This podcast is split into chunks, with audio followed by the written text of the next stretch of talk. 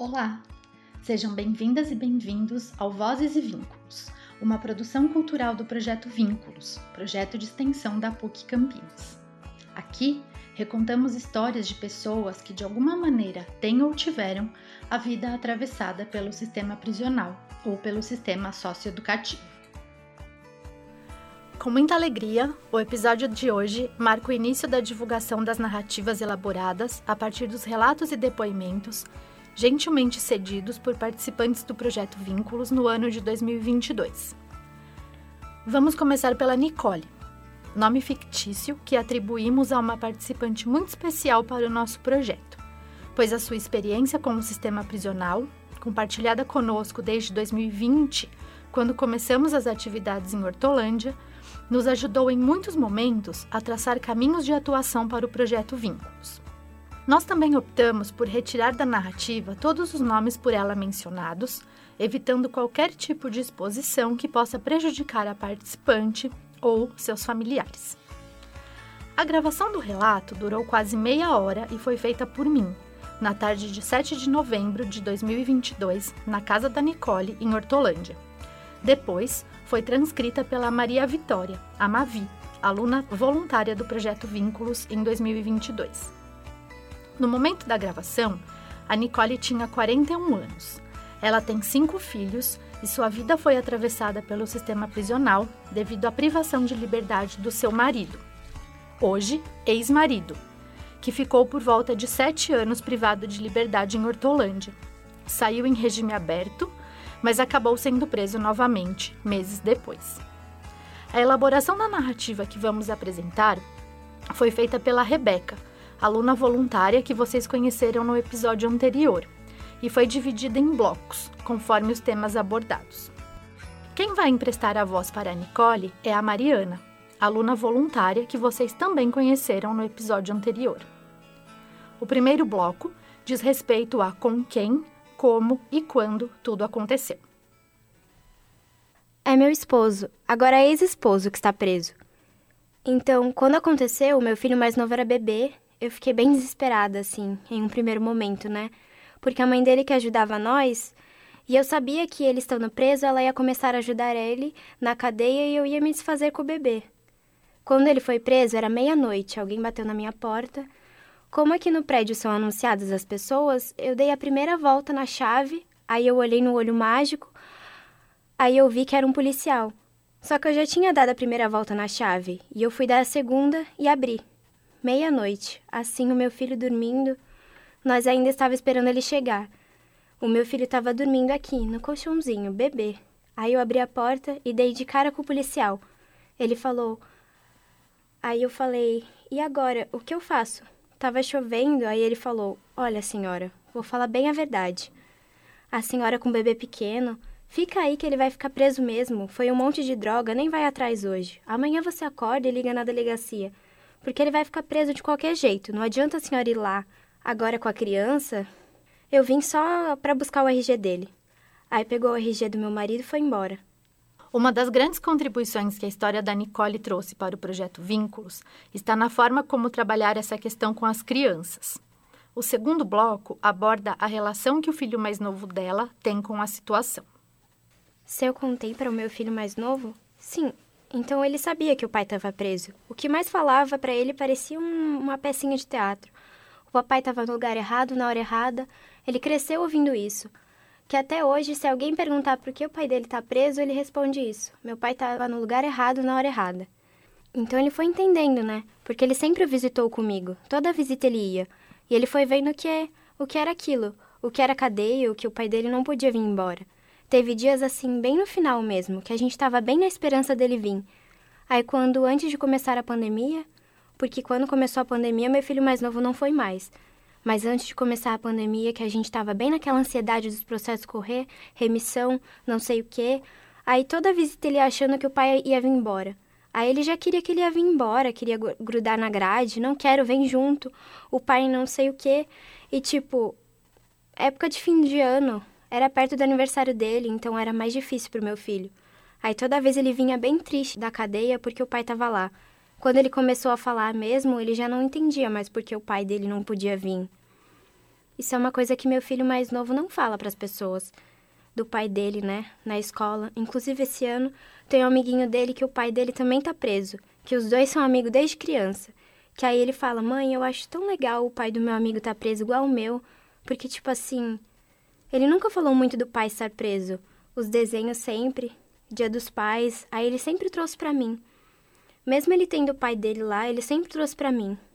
Um dos momentos cruciais da experiência da Nicole com o modo através do qual a sociedade lida com os familiares de pessoas privadas de liberdade foi quando seu filho mais novo estava nos anos finais da educação infantil e, numa atividade de desenho livre, ao desenhar uma pessoa chorando atrás de uma grade, a professora advertiu a criança e chamou a Nicole para uma conversa, desaprovando sua conduta em tratar com naturalidade essa questão familiar levando a criança para a visita na unidade prisional.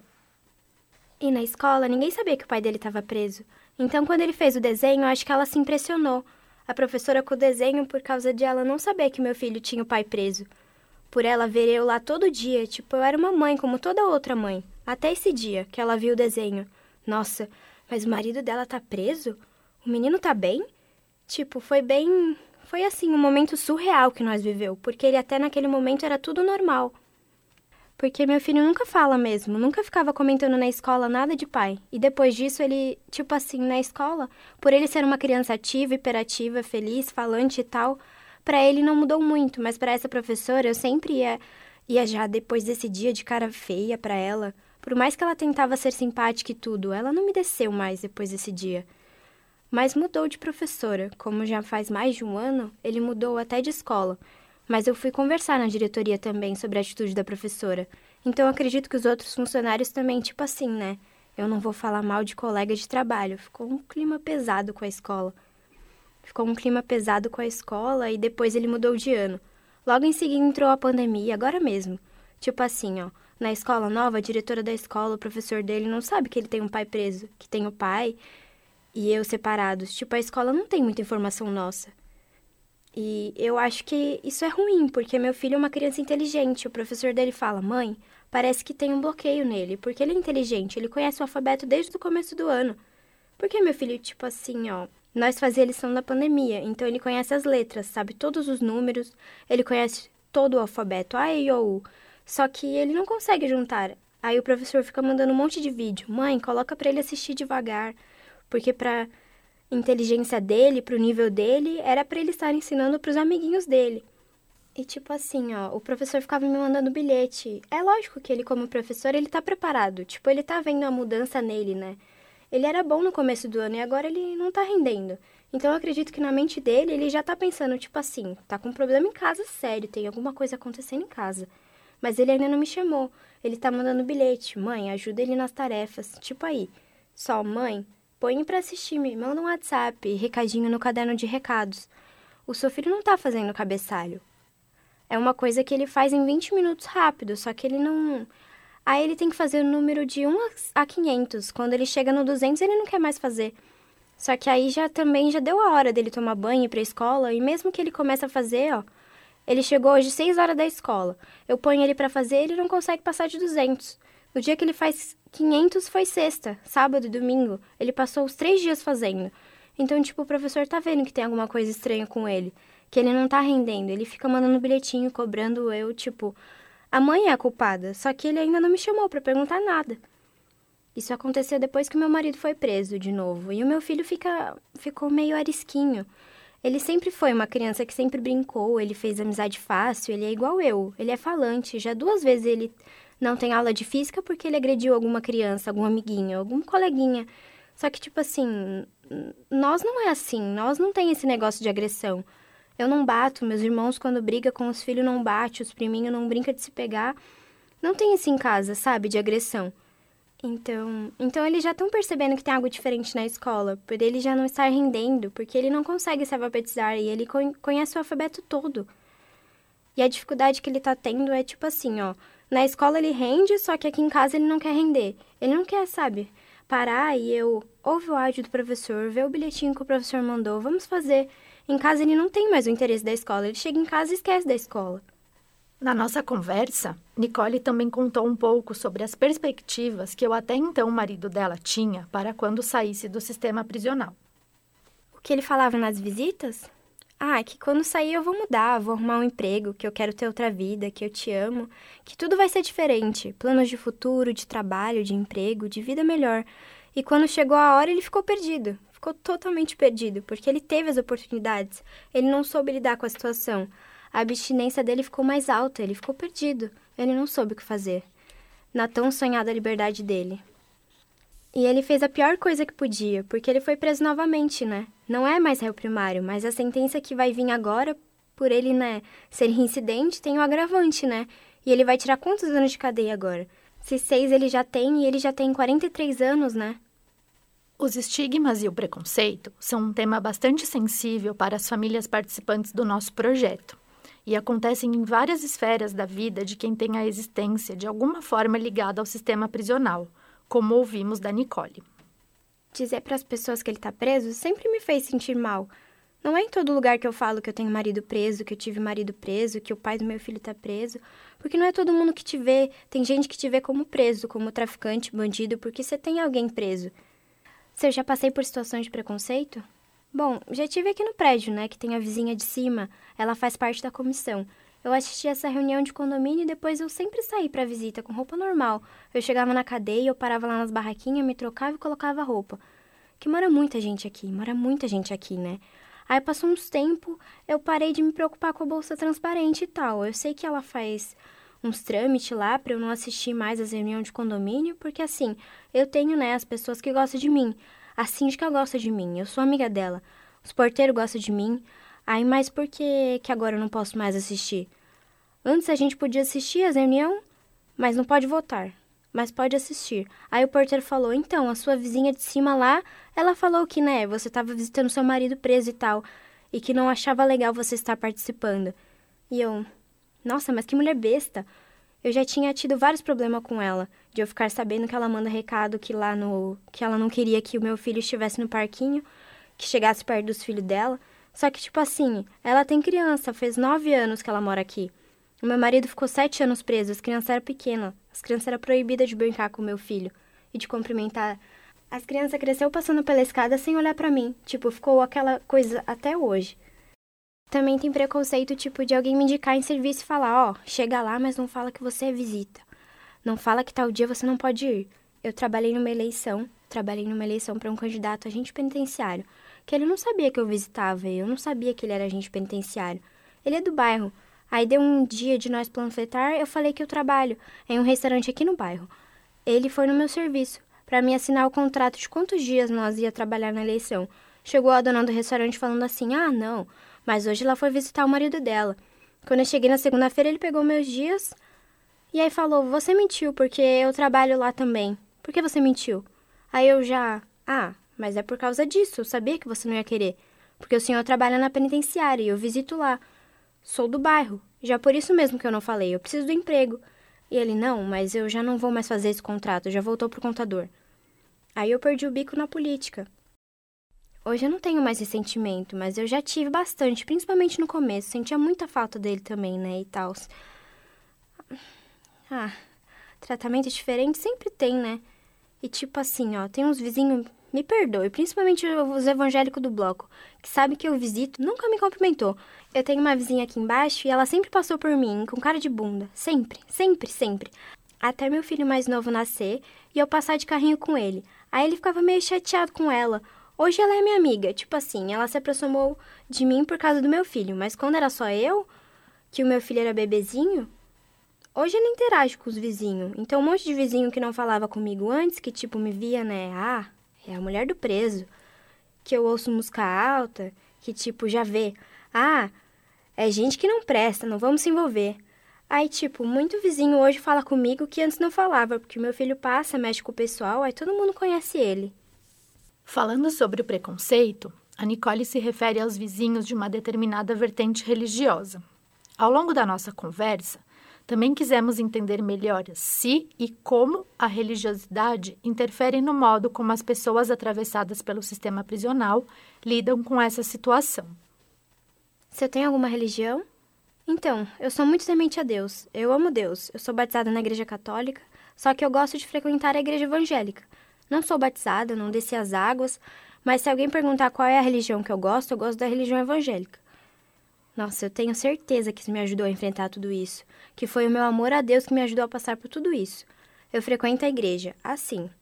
Eu sei lá, hoje eu acordei, eu quero ir pra igreja, eu tomo banho, paro em alguma igreja, assim. Não tem igreja específica nenhuma que eu vá sempre assim. Quando eu vou, cada vez eu vou em uma. Caminhando para o final da conversa, buscamos ouvir mais sobre as vivências no interior do sistema prisional. Por exemplo, nos momentos de visita e comunicação com o familiar privado de liberdade. Como é o funcionamento lá dentro? Ah, então, os presídios, eu acho que toda mulher que visita ou que já visitou vai falar a mesma coisa, que o atendimento é zero. Qualquer quesito que você perguntar de 1 a 10 vai ser zero. Em todos os aspectos, principalmente no CDP, Centro de Detenção Provisória. Lá no provisório o tratamento é totalmente diferente. Depois você vai para penitenciária, tem umas que, né, que muda totalmente. Você fica assim: "Nossa, me falou bom dia?" Você nem acredita. Outras não, continua a mesma coisa. De 1 a 0 sempre vai ser zero. É um negócio que tipo assim, é incômodo, é um negócio que você não tem uma privacidade, a visita é um dia muito louco, é um dia assim diferente de tudo. É um dia da visita. É aquele monte de gente, aquele monte de gente falando, a comida. Não é igual você fazer comida em casa, sentar um dia de visita em casa com um parente que você vai receber que tá chegando de viagem. É um dia que passa muito rápido e eu me sentia muito cansada. Era um dia cansativo para mim. O dia de visita era um dia cansativo, eu chegava em casa estressada. Na segunda-feira parecia que eu tinha apanhado de alguém quando a visita era no domingo. Nossa, é um dia cansativo o dia da visita já fui impedida de visitar. Eu tomei três ganchos. Tomei um gancho de 15 dias, tomei um gancho de seis meses, depois eu tomei um gancho de nove meses. Isso foi por eu ser quem eu sou. Foi por eu falar de qualquer maneira com o funcionário. Nas três vezes. Porque eles. Porque é eles que mandam. Não fui educada, não gostei do que ele falou. Dei uma resposta que ele não estava esperando. Ele. Hoje você não vai visitar. Volta aqui quinta-feira. Quinta-feira é o dia que você vai lá na disciplina. Aí eu voltava lá na quinta-feira, já estava lá o veredito já o tanto de dia que eu ia ficar sem poder visitar. Ninguém nem ouvia eu. Na última vez eu entrei na SAP ainda, foi por causa de uma garrafinha de água que eu levei pro meu filho poder tomar. Eu falei, olha na filmagem, eu respeitei ele. Aí ele falou que já estava assinado, que não tinha o que fazer, que eu ia ficar nove meses sem visitar. E eu fiquei nove meses sem visitar. E nem as cartas não entra quando você não visita. E na lei é para entrar, pelo menos carta. E nem as cartas não entravam eu mandava carta, mandava como se fosse de outro familiar.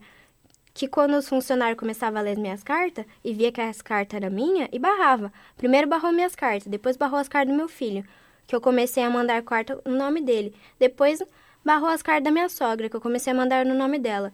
Que aí eles falou: opa, peraí, não é a mãe não, essa daqui já não entra mais. Nossa, durante a pandemia ainda falaram que eu não devia ter ido nenhum dia visitar, porque a pandemia foi, nossa, o mais crítico assim, foi o mais feio de ir para uma cadeia, foi na pandemia. Na cadeia a gente é acostumado a sentar, a sentar no colchão, todo mundo come. Aí na pandemia ficou sentando em cadeiras distantes, sem poder pôr a mão, o funcionário andando no meio das famílias, ouvindo o que as famílias tá falando, uma coisa totalmente nada a ver. E quando não podia ter visita, nossa, aí foi pior, sem notícia, só ouvia nossa, informação distorcida que, tipo, como a gente mora do lado do presídio, qualquer coisa eu tava batendo na porta, mas eles não dão informação. Tipo, no âmbito da pandemia foi o pior. Um dos objetivos do projeto Vínculos é o fortalecimento das famílias de pessoas privadas de liberdade, para que possam enfrentar os desafios impostos por essa situação. Nessa perspectiva, é muito importante conversarmos sobre o apoio e a reciprocidade entre quem está separado por muros pois muitas vezes, no caso dos homens privados de liberdade, a familiar, digo a familiar, pois são majoritariamente mulheres, passa anos cuidando de seu ente. E após a saída, as relações se afrouxam ou mesmo se rompem, como aconteceu com a Nicole, fazendo com que essa pessoa precise reconstruir a vida. Por outro lado, grande parte das mulheres privadas de liberdade quase não tem visita, e quando tem, recebem principalmente a mãe ou a irmã. O penúltimo bloco aborda um pouco esse tema. Quando eu ia visitar ele, sempre levei bolacha, material de limpeza, cobertor, sabonete, uma caneta, papel, envelope. Sempre levei, mais do que a comida. Ele precisava dessas coisas. Hoje mesmo ele estava me mandando carta falando que ele não tem papel para ele escrever, para me avisar para a mãe dele, mandar um caderno para ele. Coisas que era para cadeia fornecer, papel, caneta. E durante a pandemia era tudo por Sedex, né? Durante a pandemia mandava Sedex uma vez por mês. Se homem e mulher se apoiam igual nessa situação? Nunca. Nunca. Eu acho que a maioria das mulheres, eu tenho experiência pelas minhas amigas que já foi presa. Nenhuma tem marido. Quem tinha marido perdeu o marido, ou quem saiu rápido da cadeia por algum por pouco tempo, mas aí o marido também geralmente quando a mulher vai presa, o marido também é, né, correria, então ele nem pode ir na cadeia visitar ela, então nunca Não, geralmente os maridos não vê as mulheres, mas as mulheres vão ver os homens. No meu caso, se tivesse sido ao contrário, ele não ia me visitar. Eu acho que ele ia assim, provavelmente ficar mais perturbado do que ele já tá, ia cair na droga, não ia nem lembrar. Eu acho que, nossa, isso ia fazer mais mal para ele ainda. Para finalizar, pedimos a Nicole que fizesse uma reflexão para a sociedade, falando um pouco sobre o que as pessoas e a sociedade precisam saber e como podem ajudar. Eu acho que as pessoas tinham que saber, tipo assim, ó, Vamos dizer, eu, como mulher de preso, quando eu visitava apaixonada pelo meu marido, saía da minha casa, né? Naquela intenção, né? É meu marido. A gente vai porque é um parente que a gente ama e a gente não tem culpa do que a pessoa tá passando. Eu trabalho, né, com cozinha para festas e eventos. E teve gente que para me indicar, mas não, não fala que você não vai trabalhar porque seu marido tá preso. Fala que tal dia você tem outro evento para ir porque daí você sabe que tem um marido preso e não vai me chamar já para a próxima festa, porque me vê como ele que tá preso, aí tipo assim, ah, é estranho, né, a pessoa não gostar de mim porque não gosta do meu marido que tá preso. Eu não poder trabalhar ali porque meu marido tá preso, que às vezes eu preciso de trabalhar para poder levar comida para ele, né? Ah, mas por que não abandona? Você não vai abandonar meu marido? Eu não ia abandonar ele. Eu ia todo final de semana visitar ele, levar o nosso filhinho, né? O que a sociedade pode fazer para ajudar? Ó, oh, falando em governo, eu acho que tinha que ter uns projetos, tanto com família, com mulher, mãe que visita, tanto com preso, tanto com os filhos. Mas eu acho que o que falta mesmo também. Eu acho que tinha que fazer uns trabalho com os funcionários, com quem tá ali, ó, lidando com o preso, porque às vezes a pessoa também não tá preparada para aquilo, para aquele momento. Eu acho que tinha que fazer assim, trabalhos mais assim, com a família, esse negócio de cara sair.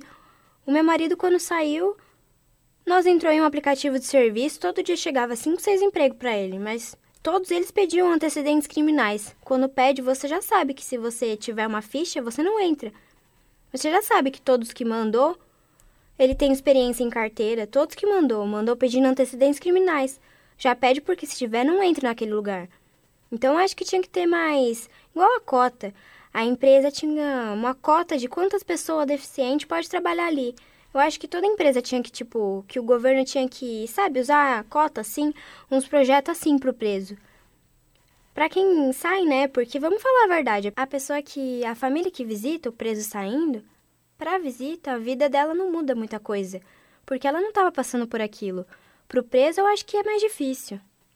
Até quem não tem a ver com isso, que é um negócio que as pessoas vê, quem não tem família preso, quem não passa por isso, quem não teve ninguém que usou droga em casa, não teve esse tipo de problema. Vê isso daí, sabe, como o fim do mundo.